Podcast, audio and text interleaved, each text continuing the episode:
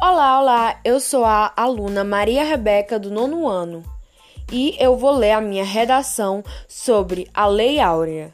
A Lei Áurea, oficialmente Lei número 3353, de 13 de maio de 1888, foi o diploma legal que acabou com a escravidão no Brasil.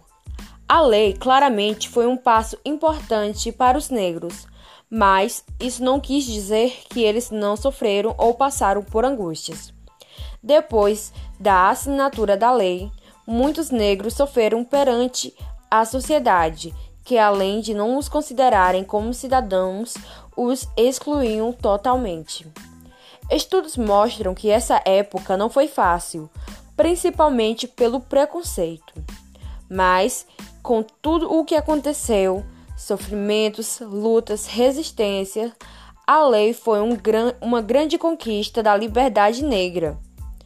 E, como os mesmos passados anos da abolição, a pobreza, a violência e a discriminação perseguem os negros, mostrando um reflexo direto de um país que, abre aspas, normalizou, fecha aspas, o preconceito contra os negros.